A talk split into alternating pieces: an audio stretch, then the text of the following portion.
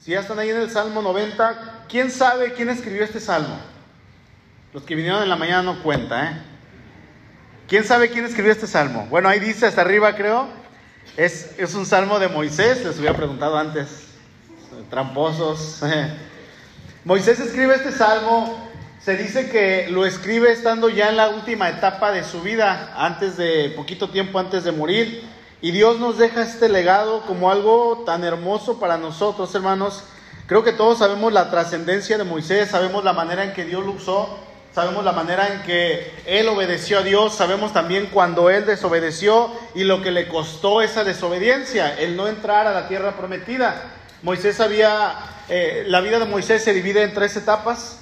Eh, la primera etapa es cuando él creció en Egipto, él estuvo aprendiendo, eh, siendo enseñado por la cultura egipcia, Moisés estuvo en las mejores universidades, tuvo acceso a la mejor biblioteca de aquellos tiempos, entonces podríamos decir que Moisés era de los hombres más preparados en aquel tiempo, más preparados del planeta entero. ¿sí? Aunque no hubiera tanta gente como hoy, Moisés tenía una, eh, un intelecto sumamente alto. Entonces, eh, él escapa porque asesina a un egipcio, pasa 40 años en el desierto y estos 40 años es un trato de Dios para él y después de 40 años, a los 80 años, él es llamado a iniciar, por así decirlo, su ministerio su llamado. ¿Quién de aquí tiene 80 años? ¿Nadie? Bueno, a lo mejor todavía nos falta para que el Señor nos llame. no, no, no sabemos, pero el Señor usó a Moisés de una manera increíble, hermano, y cuando Él eh, se le es, le es, prohibido entrar a la tierra prometida, él, él no guarda rencor en su corazón, Él no se enoja, Él no reniega contra Dios. Dice la Escritura que Él era el hombre más manso de la tierra, que Él era el hombre más humilde de la tierra. Y obviamente esta actitud lo lleva a elevar este salmo momentos, años, quizá meses antes de morir. Y vamos a ver lo que escribe. Vamos a encontrar algunos aspectos en este salmo que, nos deja aquí pues un muy, muy buen sabor de boca y un aprendizaje sumamente hermoso. Dice el versículo 1, Señor, tú nos has sido refugio de generación en generación. Antes que naciesen los montes y formases la tierra y el mundo, desde el siglo y hasta el siglo, tú eres Dios. En estos dos versos podemos ver la existencia de nuestro Dios y Moisés nos muestra que nuestro Dios es eterno. Y el primer aspecto que vamos a ver en esta noche es que Dios es nuestro eterno refugio. No es un refugio pasajero, no es un refugio temporal, no es un refugio que dure durante 10 años, 20 años, no. Es un refugio incluso que trasciende la vida humana, es un refugio eterno. Dice el texto ahí en el verso 2, antes que naciesen los montes. ¿Quién de aquí ha observado los montes, las montañas? Creo que todos. De hecho, estamos rodeados de montañas, de cerros que han tenido siglos ahí, no se mueven. Eh, pues antes de estos montes, dice el texto, el Señor ya estaba. Yo no sé si en algún momento usted le ha tocado salir eh, de paseo. A mí me gusta mucho manejar. Me gusta, por ejemplo, si me voy de aquí a Guadalajara, una vez he viajado hasta la Ciudad de México manejando, etcétera. Pero si a mí me dieran a escoger, yo prefiero irme de copiloto. Me encanta manejar, pero yo preferiría irme de copiloto porque al irme de copiloto yo tengo la oportunidad de ir observando los paisajes, de ir observando las montañas, de ir viendo a lo lejos cómo se ve todo y yo me maravillo. Señor, wow, eres increíble. Yo, yo no voy viendo tanto los paisajes, sino quién es el que creó los paisajes. ¿Quién es el que está detrás de todo esto? Yo puedo ver un diseño inteligente en todo esto que Dios nos ha dado, hermanos, y nos lo da para que nosotros simplemente lo contemplemos. Y Moisés dice, bueno, antes de todo esto, Dios ya estaba. Y no es que Dios sea más, más antiguo o tenga más tiempo que los montes. Él creó las montañas. Él creó los cerros, Él creó todo lo que está. Estos cerros, montañas son grandes, aviones, naves se han estrellado contra ellos y no los mueven. Son impetuosos, son eh, inamovibles. Bueno, antes de que estas montañas existieran, dice, desde la eternidad, se dice hoy en estos días, ¿verdad? Desde la eternidad pasada hasta la eternidad futura, Él es Dios. Él es Dios. Dios no está limitado por el tiempo. Él es atemporal. Atemporal significa que no tiene tiempo. Ateo, sin Dios, cuando le ponemos el prefijo a, significa sin. Entonces, atemporal significa sin tiempo. Nuestro Dios es atemporal. Esa es la existencia eterna de Dios. Pero además de esta existencia eterna de Él, también en esa eternidad, nosotros como sus hijos podemos decir, Dios es nuestro refugio eterno. Dios es aquel en que el hombre que le conoce se puede ir a refugiar. Dice el salmista, tú has sido refugio de generación en generación. Y es que se levanta generación, se desaparece esa generación, generación viene, generación va, pasa el tiempo y sabe algo hermano, Dios está ahí. El mismo Dios de Abraham, el mismo Dios de Moisés, el mismo Dios de Adán y Eva, es el mismo Dios que es nuestro. ¿Y sabe qué? No ha cambiado nada. No ha cambiado absolutamente nada de Él. Él sigue igual. Dice la palabra que Él es inmutable. Jesucristo es el mismo ayer, hoy y por los siglos. Nada ha cambiado. ¿Han visto su foto desde el 2022 ustedes? ¿O del 2020? Ay, mira, estaba más flaco. Ay, mira, ¿cuántos kilos atrás fue eso? Usted sí cambia. Ustedes sí cambian. Todos hemos cambiado, hermanos. Generación viene, generación se va. Él ha sido el refugio de nuestras generaciones. Padres, abuelos, bisabuelos, tatarabuelos. Y así podríamos seguirle hasta el primer hombre. Pasan los años y Dios es el refugio desde Adán hasta nuestros tiempos. Años vienen, años se van, generación ha pasado, generación ha llegado y Dios está ahí como un refugio para el ser humano. Y sabe algo, esa es la constante de Dios. Dios es constante. Dios está ahí. Eso es algo que debemos entender, hermanos. Eso es algo que nosotros debemos atesorar en nuestro corazón, porque si lo hacemos, vamos a poder descansar en el Dios que no cambia. Vamos a poder tener esa tranquilidad de que nuestro Dios, ese Dios que abrió el mar en dos, ese Dios que envió todas esas plagas a Egipto, ese Dios que hizo milagros en el Antiguo Testamento, es el mismo Dios que es mío. Es el mismo Dios. En la mañana me decía una, una persona, es que a lo mejor quiero hacer esto, pero sí confío en Dios, pero como que no confío. Le dije, no, es que en realidad no estás confiando en Dios. Es cierto, no estoy confiando en Dios.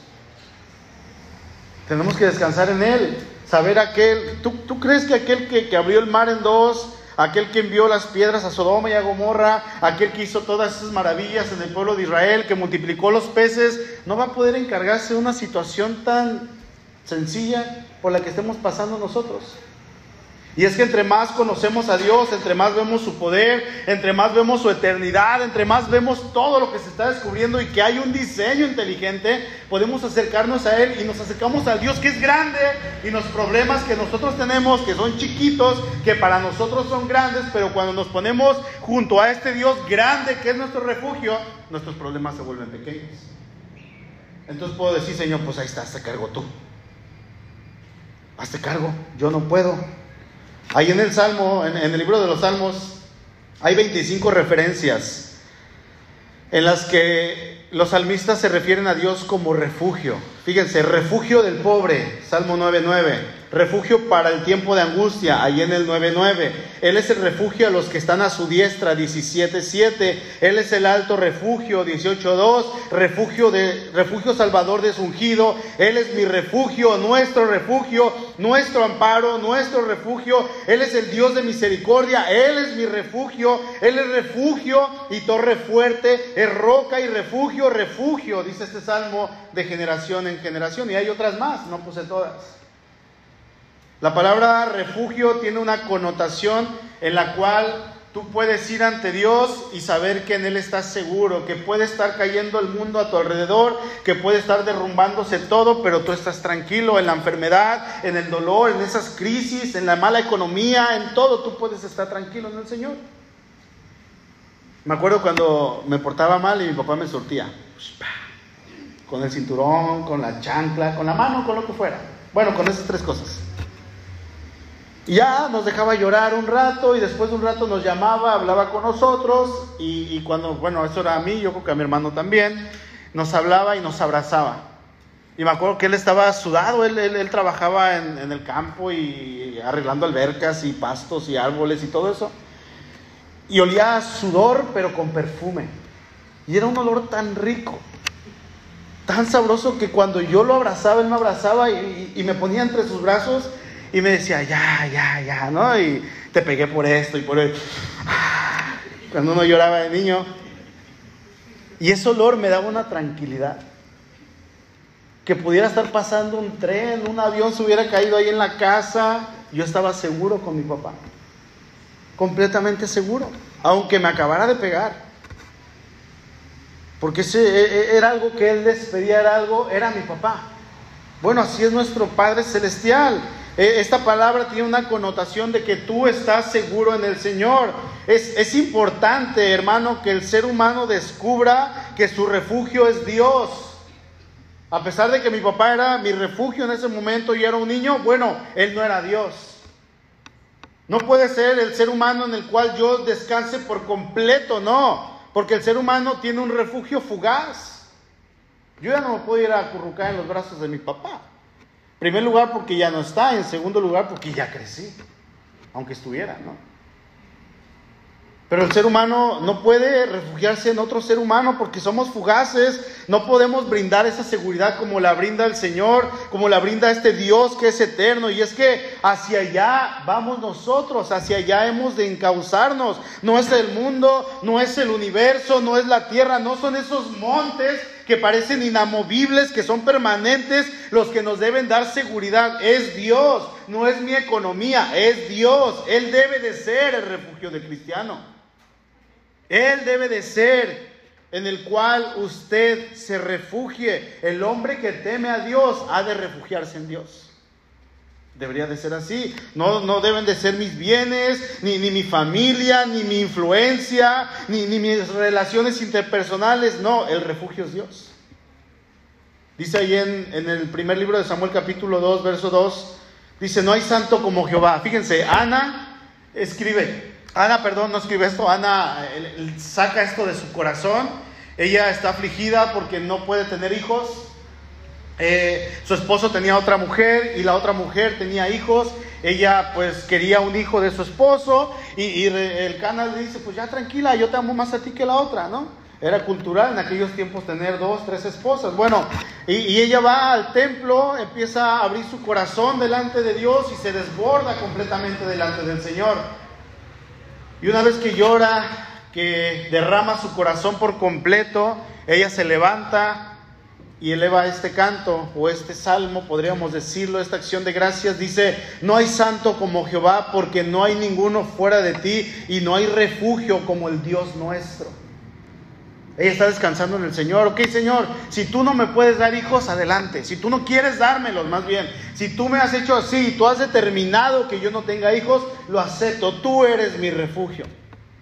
Yo en ti me voy a consolar, yo en ti me voy a apapachar, yo en ti me voy a dejar caer, solamente en ti. Y es que hermano, esa es la manera de enfrentar la vida día a día, semana a semana, mes tras mes, año con año, con esa confianza segura de que Dios es nuestro refugio. Cuando llega la tormenta, cuando llega la tribulación, cuando llega la aflicción, es ahí donde usted y yo podemos llegar y tener ese cobijo que es Dios y solamente Dios existe eternamente y como Él existe eternamente, Él me ofrece un refugio eterno. Amén. ¿O no? En segundo aspecto que nos muestran estos versículos es que el hombre está limitado por Dios. Ahí en el verso 3 el salmista hace una comparación entre el Dios, entre Dios y el hombre y, nos muestra que el hombre está limitado. Pero fíjense, el hombre está limitado por la existencia de Dios. La existencia de Dios está supeditada por la, el, perdón, la existencia del hombre está supeditada por la existencia de Dios. O sea, supeditado quiere decir que depende el hombre de alguien más para existir. ¿Sí? Si Dios no existe, no existe el ser humano. Entonces hay alguien que existe y se encarga de supeditar la existencia del hombre, se encarga de limitarla. Dice el verso 3, vuelves al hombre hasta ser quebrantado. Otra versión dice, tú haces que los hombres vuelvan a ser polvo. Rápido. Él decide, estamos en sus manos. Dios que existe eternamente es el encargado de todos los hombres, desde Adán hasta ahora, cuando cualquiera de nosotros ha de regresar al polvo. Así es que el hombre no puede correr por esta vida como si nada pasara. El hombre tiene que ser consciente de que un día va a morir, de que un día Dios va a decir hasta aquí. A veces le tenemos miedo a la muerte y nos aterra el hecho de morir. ¡Ah! Y nos espantamos. Hermanos, tenemos la eternidad segura de que no. O usted no ha nacido de nuevo, a menos que no haya nacido de nuevo, pues sí tema. Sí tema porque de lo contrario, ahí sí hay un peligro en su eternidad. Si usted no es hijo de Dios, tema. Dice otra versión ahí en la segunda parte del verso 3, vuélvanse, vuélvanse al polvo, mortales. Él puede decir esto. ¿Podemos temer a la muerte? No, a lo mejor existe ese temor a, al cómo vamos a morir o de qué manera, pero usted no piense en eso. Usted descanse en Dios. Se nos han ido muchos conocidos en años pasados y eso es porque así lo ha determinado Dios. Y hay otros que estamos aquí y el Señor nos ha preservado la vida. El Señor ha dicho, tú aún no. Tú todavía no. Tú vas a seguir aquí por otro tiempo, pero si Dios nos está dejando aquí por un tiempo extra, no es para que yo viva la vida como me dé la regalada gana, no, es para que yo viva para glorificarlo a Él. Si Dios me está prestando vida, es para que yo me entregue a Él, es para que yo viva para Él, para que yo le sirva a Él. No es para otra cosa. Y aquí estamos por la pura misericordia de Dios. Aquí ando yo arriba predicando la palabra y aquí están ustedes abajo escuchando la palabra de Dios. Hermano, porque Dios existe, nosotros existimos. Amén. Tercer aspecto que nos muestra este salmo es que el tiempo nos muestra también el tiempo en la existencia del hombre. El tiempo en la existencia del hombre. Porque mil años, dice el verso 4, delante de tus ojos son como el día de ayer que pasó y como una de las vigilias de la noche. Pregunta, ¿cuántos años tiene Dios? Es una pregunta que hacen los niños. ¿Cuántos años? Le preguntamos a mi mamá, o le preguntan antes, ¿no? Ya no. ¿Cuántos años tienes, tía? Un sobrino, ¿no? Todos. Y eso así como, ya cállate, no te voy a decir. ¿Cuántos años tiene Dios? Podríamos decir tiene todos. Sí, Él sí. Pero Dios no tiene años. No hay una cantidad que usted le pueda poner. Últimos estudios científicos dicen que el universo tiene 14 mil millones de años. Antes eran 20 mil en las teorías. Ahorita con estos nuevos telescopios que están sacando dicen que son 14 mil millones de años. No 14 millones, a veces nos confundimos. 14 mil millones de años. Entonces, si, Dios podríamos calcular su tiempo en edad, y esto es cierto en cuanto a todas las distancias que hay y todo esto, la mínima edad de Dios son 14 mil millones de años. Pero es más. ¿Desde cuándo dice el, verso 1? Desde la eternidad. ¿Hasta dónde? Hasta la eternidad. Entonces tiene más. Más a nuestro favor. Él es Dios. El tiempo, hermano, no tiene afectación en su existencia. Como dije, Él es atemporal, pero para nosotros, para nosotros sí afecta el tiempo. Ahí en segunda carta de Pedro, capítulo 3, verso 8, dice Pedro, mas oh amados, no ignoren esto, que para con el Señor un día es como mil años y mil años como un día. Dios nos dice en su palabra que Él es atemporal, que para Él el tiempo no existe como para nosotros. En la mañana ponía este ejemplo, no sé si llegaron a ver una película que se llama Interestelar.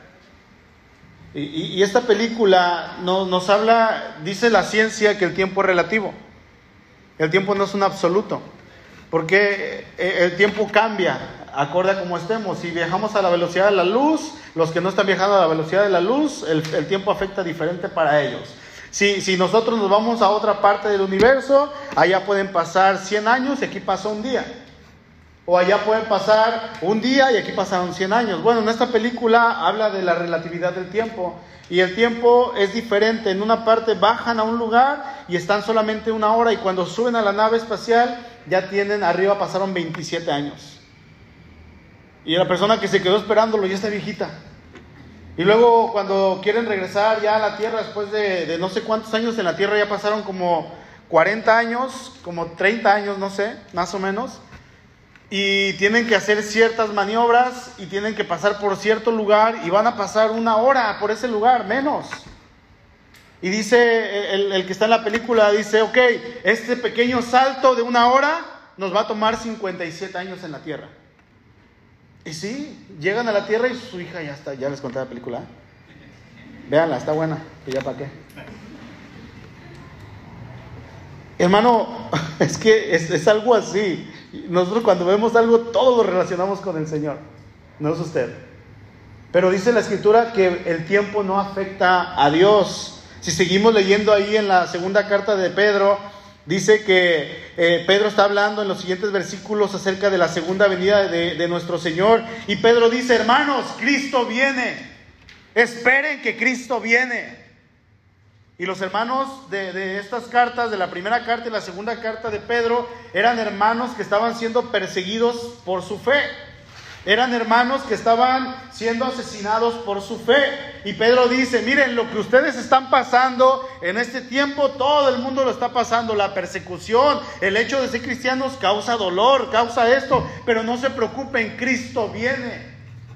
Y Pedro está dándoles una esperanza de que Cristo va a venir a sus vidas. ¿Y qué creen? Cristo no vino. No vino. ¿Les falló Dios? No. No les falló. Simplemente el Señor no se va a sujetar a cuando yo quiera que venga. Yo quiero que venga Cristo. Yo quiero que ya venga el Señor. Yo no sé ustedes, pero yo anhelo, hermanos, que Cristo venga.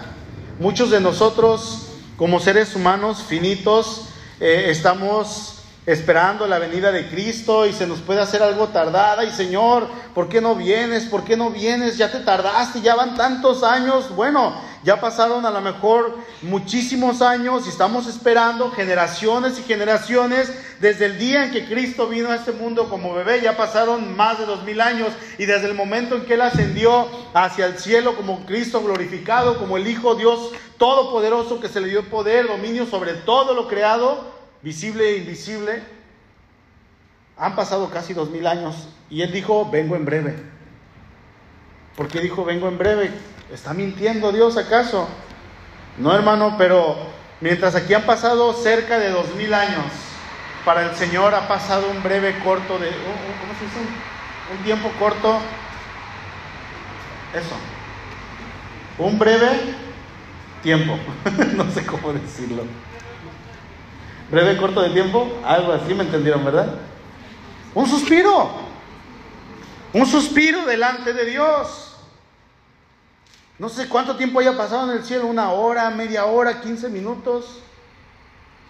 Y aquí, hermanos, está pasando generación tras generación. Pero nuestro Dios viene y el, el tiempo del hombre está limitado a la existencia por causa de la manera en que vivimos. Dios no está limitado a esto. El cuarto aspecto de esta noche es que el poder de Dios, también vamos a ver el poder de Dios arrasador en la existencia del hombre. Dice el verso 5, los arrebatas como, como con torrente de agua, son como sueño, como la hierba que crece en la mañana. Está diciendo el salmista, acabas con ellos, con el ser humano, los desmenuzas, el ser humano está en tus manos. No hay manera de escapar. El ser humano está en las manos de Dios. No podemos perder de vista el poder de Dios. O sea, lo que Dios puede hacer no es nada comparado con lo que el hombre puede hacer. Simplemente no hay comparación.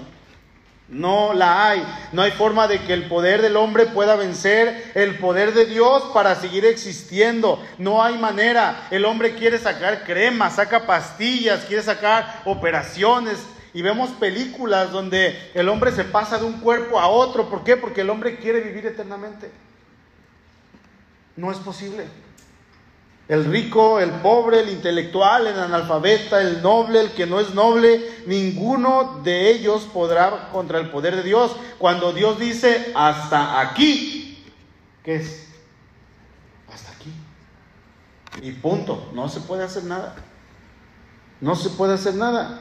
Allá afuera la gente busca, la gente que no tiene a Cristo busca la muerte como si fuera santa, cuando no es ni santa ni un ser. Y la muerte no tiene poder en sí, hermanos. El que tiene poder es Dios, el que gobierna la muerte es Dios, el que venció a la muerte es Cristo. Y se le dedican poemas a la muerte. Ay, santa muerte, tú no respetas ni al pobre ni al rico. Eres esto y ah, puras tonterías patrañas, dijeran por ahí. Esto es cierto, sabemos que cualquier persona se va a ir, pero la muerte en sí no es alguien a quien nosotros podamos pedirle vida. Imagínense qué incongruencia, incongruencia, pidiéndole vida a la muerte. Hay gente que lo hace. Dice ahí en primer libro de Samuel capítulo 2, verso 6, es lo que está diciendo Ana todavía. Dice, del Señor vienen la muerte y la vida. Y Él nos hace bajar al sepulcro, pero también nos levanta. El Señor da la riqueza y la pobreza, humilla, pero también enaltece. Él es nuestro Dios. Es en Dios en que está nuestra vida y en nadie más. Si usted en algún momento ha llegado a voltear quizá la muerte y querido dedicarle su fe o ha buscado cierto poder de parte de ella, hermano, arrepiéntase, voltea hacia el Señor. Confíe en el Señor. Porque el que tiene poder únicamente sobre la vida del ser humano es Dios, no es la muerte. ¿Por qué? Porque el Señor la venció. ¿Dónde? En la cruz. Los exhibió públicamente, dice en Colosenses 2, triunfando sobre ellos en la cruz. Y le quitó el acta de los decretos que había en contra de nosotros y decía, aquí está el título, Omar González, me pertenece, decía el título. Lorena Juárez es mía. Y el Señor llegó y se lo arrebató. Y los exhibió y los humilló públicamente, triunfando sobre ellos en la cruz. El Señor venció a la muerte cuando fue crucificado y murió por cada uno de nosotros. Así es que nuestras vidas, ¿de quién depende? De Dios. Amén. Dice el verso, tú los arrebatas, tú los quitas como nada, Señor. Moisés entiende eso. Y Moisés lo vio. El pueblo se rebeló contra Dios y en un momento el Señor abre la tierra y la tierra se traga, ¿cuántos? Tres mil, por ahí, ¿verdad? Y luego en otra pecan contra Dios, pecan contra Moisés y el Señor les envía serpientes y se mueren otros tantos miles. Y luego en otras hay una rebelión, la rebelión de Coré, y en un día mueren 23 mil. Moisés estaba viendo esto y él sabía que la vida del hombre estaba en las manos de Dios. El quinto aspecto que vemos en este salmo es la existencia del hombre es efímera y este va pegado con el de atrás, va junto con pegado, dijeron por ahí. Dice el verso 5, la segunda parte, son como sueño, como la hierba que crece en la mañana, en la mañana florece y crece, a la tarde es cortada y se seca. La hierba crece y luego se seca. Dios tiene el poder para hacer que alguien prospere o que no prospere, que viva o que muera. Dios decide si alguien vive o muere, así como usted quiera ponerle. Si quiere decir que Dios es cruel, dígalo, pero la vida del hombre está en la vida en las manos de Dios. Y Dios no es cruel. Es soberano, es el dueño. Y él, él hace lo que quiere con lo que es suyo. Amén. Así es que no podemos jactarnos, aquellos que todavía estamos en cierta edad, que somos jóvenes, que tenemos vigor, inteligencia para discernir, inteligencia para hacer, para planear, para crear y llegar a pensar que porque somos jóvenes, ah, cuando yo tenga 70 años, solemos decir, cuando yo sea viejito, bueno, y si Dios no quiere, y si Dios dice no, ¿qué pasa? Porque no podemos planear, dice Santiago, digan si Dios quiere, si Dios lo permite, si a Dios le place, si el Señor dice, bueno, está bien. Así. No podemos decir, ah, es que yo tengo esta juventud, tengo esta energía y me da para muchos años. Sí, te puede dar para 100 años, a lo mejor con lo que tú tienes ahorita de energía, y puedes pensar, voy a vivir hasta tal fecha, pero Dios dice no. Y si Él dice no, no. En realidad, hermano, mi vida está en las manos de Dios y debo de tener cuidado porque en el momento en que Dios quiere, quiera, Él simplemente nos toca y nos arrasa con toda esa energía y vitalidad que podamos llegar a tener y esto acaba. Hoy mismo, hoy estoy con energía, hoy estoy bien, mañana ya no me puedo levantar. La existencia del hombre es efímera. ¿Qué es? Efímera. La palabra efímera en el griego es una palabra compuesta por dos palabras epi, que epi significa alrededor de, y emera, emera significa día. Entonces, la palabra efímera, cuando alguien habla de algo que es efímera o efímero, es porque en realidad su duración es de un día, literalmente. Eso es efímero. Y esto que está mencionando aquí el texto, dice, en la mañana la hierba crece y por la tarde su flor se marchita. Es algo efímero, dura solamente un día y poéticamente está hablando de que nosotros somos de corta duración. Aún si vivimos 100 años, para el Señor es algo efímero. No es nada, absolutamente nada. El sexto aspecto que nos muestra este texto es el poder de Dios airado en la existencia del hombre. Y debemos de poner mucha atención porque eso está ligado al punto anterior. Dios en algún momento puede hacer que todo el vigor que tengamos, toda la fuerza que tengamos, en la tarde estemos marchitos y secos. Dice el verso 7, porque con tu furor somos consumidos y con tu ira somos turbados. Cuando Dios interviene, no importa cuánta salud tengamos, Él interviene, hermanos, y se acabó. Así de sencillo. Verso 8 dice, pusiste nuestras maldades delante de ti. Y esto es algo que hace enfurecer a nuestro Dios. Las maldades que cometemos, el pecado que cometemos. Cuando hacemos nosotros una retrospectiva hacia atrás y miramos hacia el pasado, podemos acordarnos de aquellas cosas buenas que hicimos. En la mañana me acordaba con los muchachos de cuando estaba conociendo a Suri y le decía al William y al David, ay, cuando la conocí, yo la conocí en agosto del 2010. No me acuerdo qué día exactamente, pero fue un domingo. Y Suri iba caminando solita, eran como las 10 de la noche, iba hacia su casa, vivía en el cerro y se iba a ir sola. Y llegó este galán. ¿A dónde vas, chiquita? ¿Ah? y ya tenemos una hija. ¿Sí?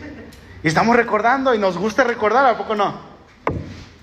Es bueno recordar, es bonito y nos acordamos de las cosas bellas, nos acordamos de las cosas dolorosas, nos acordamos de las tristezas. Pero muy pocas veces nos acordamos de los pecados que cometemos. No nos gusta. Y es ahí donde nosotros deberíamos de considerar cuántas maldades hicimos en los meses pasados, cuántos pecados hemos cometido, a lo mejor no tantos meses atrás, en la semana anterior, en esta semana que acaba de terminar. ¿Cuántos pecados hemos cometido? Entonces podríamos, una vez que analicemos todo esto, podríamos decir, wow, Señor, qué barbaridad si yo hubiera considerado mis pecados, mis maldades, perdón, si tú hubieras considerado mis maldades, mis pecados, mis errores, ¿sabes qué, Señor? Tenías toda la libertad de haberme consumido. Dice el verso 8, pusiste nuestras maldades delante de ti, las pesaste, las viste, nuestros pecados están delante de ti. Y podríamos haberle dicho, Señor, tú me pudiste haber consumido, sin embargo no lo hiciste. Y aquí estoy yo hoy, y hoy el Señor nos permitió levantar cantos de adoración a Él y nos permite estar escuchando su santa y bendita palabra. Fíjese, hermano, aún con todo lo que el COVID hizo y nos pegó y nos hizo mal, a unos nos tocó peor, otros perdieron familiares y es ahí donde nosotros debemos dar gracias a Dios porque merecíamos morir. Y todavía le hablábamos a alguien, ¿no? ¿Cómo sigues, Omar? Pues ahí voy, échale ganitas. No, es que no es Él, es Dios. Yo no sé si usted dijo eso en algún momento, pero lo que teníamos que haber dicho o lo que tenemos que decir es, ¿sabes qué? Voy a orar a Dios por ti para ver si Dios quiere levantarte, a ver si Dios quiere levantar tu rostro, tu cuerpo, tu salud y si Él quiere te vas a levantar. Eso es lo que tendríamos que decir, porque la vida del hombre, ¿en dónde está? En las manos de Dios. Así es que si seguimos aquí es por la pura misericordia de nuestro Señor. Verso 9, porque todos nuestros días declinan a causa de tu ira. Acabamos nuestros años como un pensamiento. Cuando menos nos damos cuenta, ya pasaron muchos años. Hermano, en un suspiro se va la vida. Y los que tienen arriba de cierta edad lo pueden ver más. Verso 10, los días de nuestra edad son 70 años y si en los más robustos 80, dice, dice Moisés, con todo su fortaleza es molestia y, y trabajo porque pronto pasan y volamos. Eclesiastés lo dice de otra manera. Eclesiastés dice, vanidad de vanidades, todo es vanidad. Todo es vanidad. Absolutamente todo. Es bueno cuando una, cuando una persona llega a los 70, 80 años. ¿Quién de aquí tiene 70 años? Nadie, ¿verdad? En la mañana había dos, tres por ahí. Un hermano casi dijo, ando rasgando los 80. ¡Wow! ¡Qué hermoso! ¿Cuántos de aquí están entre los 60 y 70? Tampoco, era Puro joven. En los 50, ¿quién está en los 50? En los 40, ay, así, ¿no? Sin miedo, hermanos, pues agradezcan a Dios. Dios se dice. En los 30, ¿quién está en los 30? En los 20,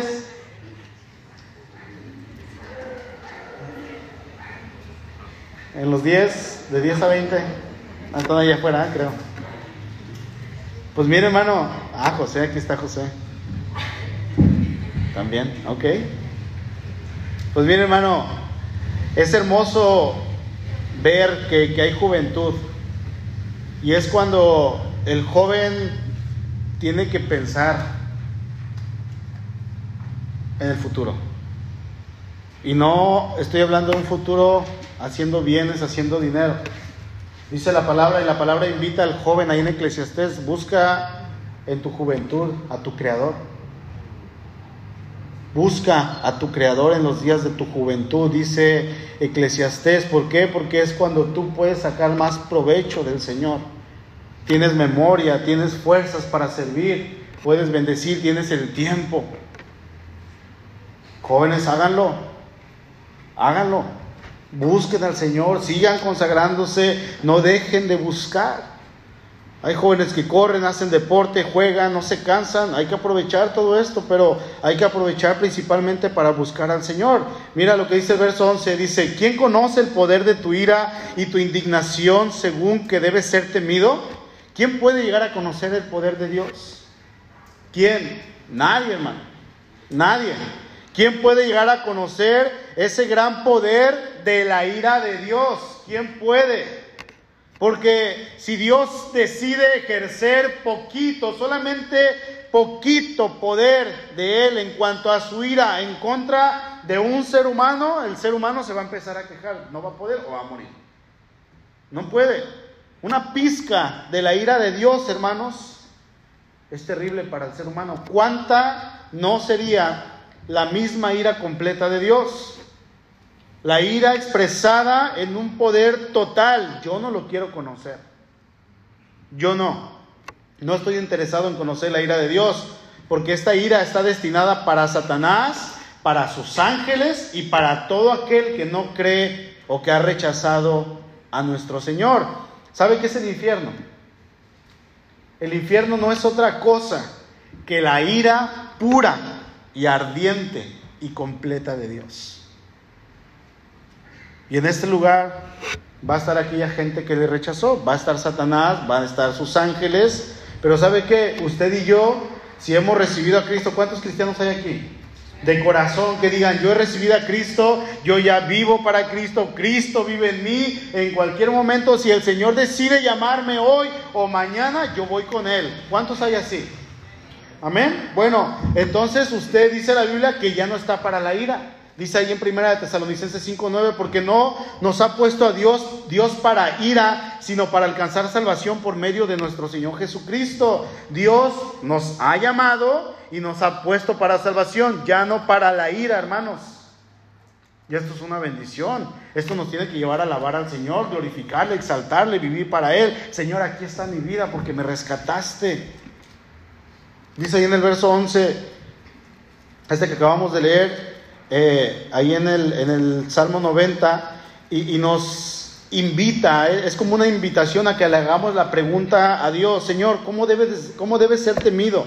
¿Cómo, ¿Cómo nosotros hemos de ver al Dios Todopoderoso? ¿Cómo tenemos que hacerlo? Hablando del momento en que Él ejerce su ira, debemos de tener temor de Dios.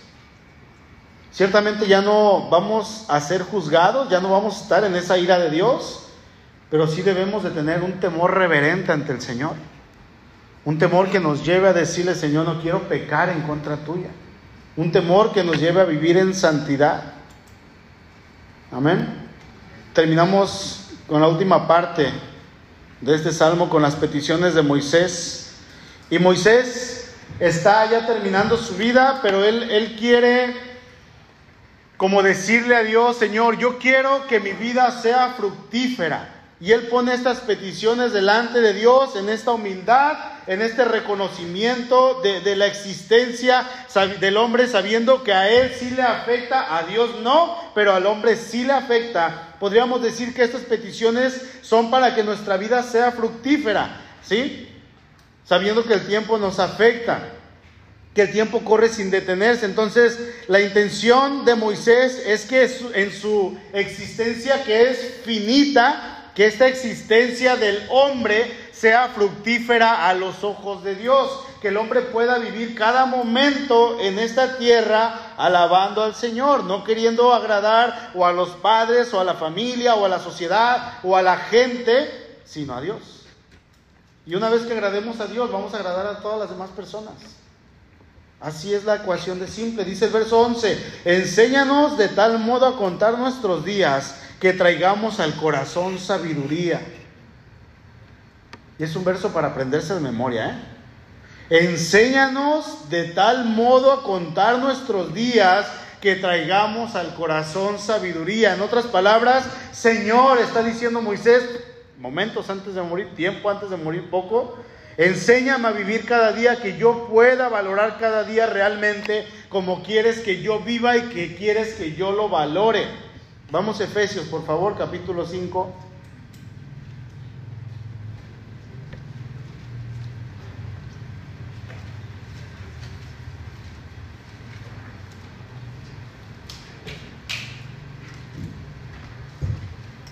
Dice el verso 16 en adelante. Aprovechando bien el tiempo, porque los días son malos. Por tanto, no sean insensatos, sino entendidos de cuál es la voluntad del Señor. Y este, estas son instrucciones que Pablo nos está dejando eh, de una manera, la Biblia está llena de instrucciones para nosotros, pero es una, una manera, una pequeña eh, así como ahí les va poquito de cómo vivir nosotros conforme a la voluntad del Señor, aprovechando bien el tiempo porque dice Pablo, los días son malos, ¿sí? Dice el verso 18, no se embriaguen con vino en lo cual hay disolución, antes bien, dice, sean llenos del Espíritu Santo, eh, Santo, hablando entre ustedes con salmos, con himnos y con cánticos espirituales, cantando y alabando al Señor en sus corazones, dando siempre gracias a Dios por todo, dice, dando siempre gracias por todo al Dios y Padre en el nombre de nuestro Señor Jesucristo. Ahí en casa pueden seguir leyendo ese texto, pero vamos a ver que de manera general hay una indicación de cómo vivir nuestros días. De manera práctica, de manera bien. Colosenses 4, 5 dice, anden sabiamente para con los de afuera, redimiendo el tiempo. Sea vuestra palabra siempre con gracia, sazonada con sal, para que sepan cómo deben responder a cada uno. En lugar de entrar en conflictos o discusiones, la escritura nos lleva y nos manda a hablar lo que nos conviene, lo que no conviene, también nos dice, y eso nos lleva a aprovechar bien el tiempo. Los teléfonos inteligentes, hermanos, traen ya una aplicación o a veces viene por default la aplicación y nos dice cuánto tiempo pasamos en cada, en cada app. Y una vez chequé y me decía tiempo en WhatsApp en un día, cuatro horas. Ay, ay, ay. Y me dolió. Cuatro horas desperdiciadas en WhatsApp. Facebook, hora y media. Instagram, 30 minutos. ¿Cuántas horas se nos van en ese aparato? ¿Cuántas horas se te van en estar de ocioso? ¿Cuántas horas se te van viendo la tele? ¿Cuántas horas se te van viendo una serie? Aprovechando bien el tiempo, porque los días son malos y estamos, dice Moisés, Señor, eh, eh, eh, la existencia del hombre es finita, es corta, es rápido, es fugaz, es como un parpadeo a tus ojos y el hombre se la pasa pegado en ese aparato. El hombre de hoy en día. ¿Cuánto tiempo pasamos perdiendo? Hermano, es importante porque ese tiempo podríamos aprovecharlo con los hijos, en la lectura bíblica, en la oración, compartiendo con alguien. Busquen algo así para que nos cuente cuánto tiempo estamos desperdiciando. Que nosotros podamos ser sabios, aprovechando bien el tiempo, hablando con nuestros hijos, dándoles consejos, a lo mejor no nos van a escuchar, a lo mejor sí, pero que no quede de nosotros el hecho de, no aprovechar bien el tiempo y tratando de bendecir a las demás personas. Amén. Dice el verso 13, vuélvete, oh Jehová, ¿hasta cuándo? Y aplácate para con tus siervos. Ahí en el Salmo 63 dice, porque mejor es tu misericordia que la vida, mis labios te alabarán. ¿Puede usted entender esto, hermano? ¿Cómo es que la misericordia de Dios puede valer más que mi propia vida?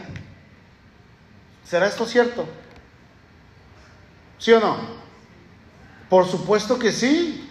¿Cómo, ¿Cómo amar más la misericordia de Dios que la propia vida? Pero usted debe de entender y valorar y, y pesar en balanza que sin la misericordia de Dios en mi vida, mi vida no tiene sentido. Entonces yo voy a ver que sin la misericordia de Dios mi vida vale nada. Yo necesito la misericordia de Dios, porque me da un valor, me da un sentido a mi existencia, me da gozo.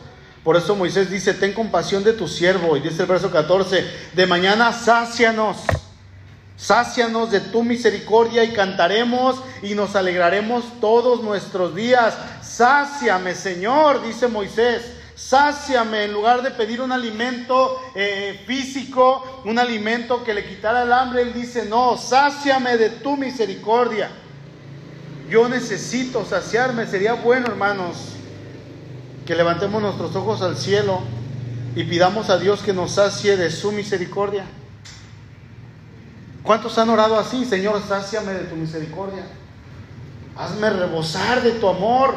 Sáciame de tu amor, sáciame de tu Espíritu Santo, sáciame de tu presencia todos los días de mi vida. Te necesito. Es importante. Si no lo hacemos es porque no tenemos hambre de Dios. Y si no tenemos hambre de Dios es porque no pasamos tiempo con Él.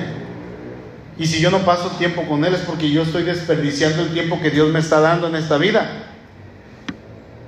No lo estoy aprovechando al máximo, lo estoy dejando ir. Entonces yo estoy viviendo en vano. Es lo que estoy haciendo.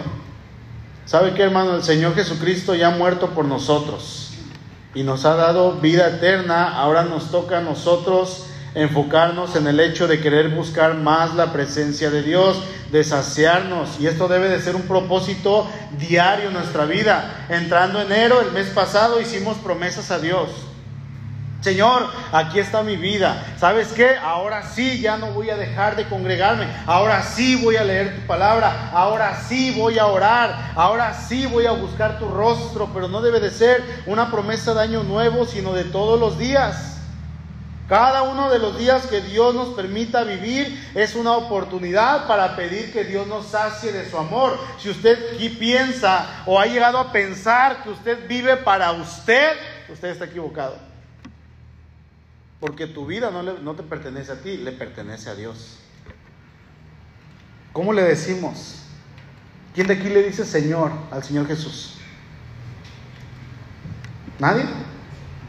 Es el Señor. Y si Él es el Señor, entonces tú ya no vales nada delante de Él. O sea, tú mismo. Él te da tu valor a ti. Pero tú debes de decir, aquí está mi vida, Señor, yo no tengo voluntad propia. Eres tú, tú decides sobre mí. Eso es aceptar el señorío de Cristo. Eso es tomar nuestra cruz y seguirle todos los días. Y le decimos Señor, y dice el Señor, me dicen Señor y Señor, pero no hacen lo que yo digo. Señor, aquí está mi vida. Yo quiero vivir, no solamente haciendo este propósito en Año Nuevo, sino todos los días yo quiero vivir para ti, pidiéndote que me sacies, pidiéndote que me llenes, que tu espíritu esté en mí todos los días. Amén. Cierra tus ojos, por favor, hermano, ahí en tu lugar.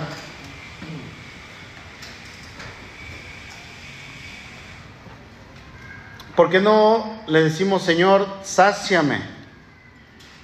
Sáciame de tu misericordia para poder cantar. Sáciame para poder alegrarme en ti. Cuando vengan las tribulaciones, cuando venga la aflicción, cuando venga el dolor, cuando venga cualquier cosa, yo quiero estar saciado de ti. Yo quiero que tú seas mi refugio, porque mi vida es finita Tú eres mi refugio eterno, tú eres mi protector. Dios, te doy gracias porque tu ira ya no está sobre mí. Tú no me hiciste para la ira, sino para la salvación. Dios, aquí está mi vida. Yo pregunto, hermano, ¿estás listo para la muerte? ¿Estás listo? Si Dios te llamara hoy, en esta noche, ¿estás listo para ir delante de Él? ¿Estás tranquilo en tu corazón? ¿En tu alma? ¿Sabes que tu vida depende enteramente de la voluntad del Señor?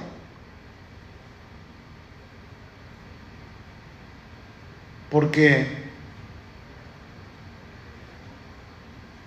Dios es el que decide. Y a mí me encantaría seguir predicándoles a ustedes durante los siguientes 15, 20 años. Pero en el proceso muchos, a muchos vamos a enterrar. Puedo ser yo, pueden ser ustedes. Nuestra vida depende de Dios. Nuestra vida está en las manos de Dios. Y aquí es donde tú debes de hacer un alto en la manera en que estás viviendo tu vida y decir, Señor, yo no te conozco. O sí te conozco. Si tú le conoces, gloria a Dios, sigue orando ahí en tu lugar. Pero si no le conoces, quizá estoy seguro que hoy es el momento que Dios ha preparado para que tú le entregues tu corazón. Para que tú le digas, Dios, aquí está mi vida. Perdóname por mis fracasos, por mis fallas, por mis pecados, por mis errores. Te pido, Dios, que me ayudes, que me, que me muestres. Quiero invitarte a mi corazón. Ya no quiero vivir esta vida sin ti. No tengo un refugio, no te conozco, y hoy me estoy dando cuenta que mi vida es finita, que mi vida necesita depender de ti. Te entrego mi vida, Señor Jesús. Te entrego mi corazón. Cámbialo. Transfórmalo. Estoy en tus manos, Dios. Gracias por tu amor. Amado Dios, te amamos, te exaltamos. Te glorificamos a ti porque solamente tú eres bueno, Señor. Como decía este canto, solo tú eres santo, solo tú eres digno. Y aquí está nuestra vida, Señor.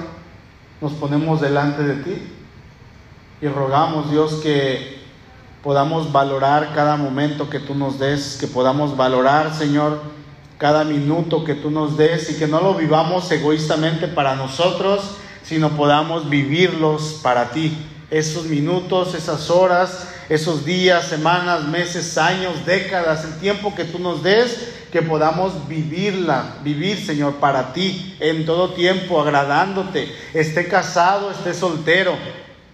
Que mi vida sea un acto entero de consagración a ti, como dice tu palabra ahí en Romanos 12, que sea un sacrificio vivo delante de ti.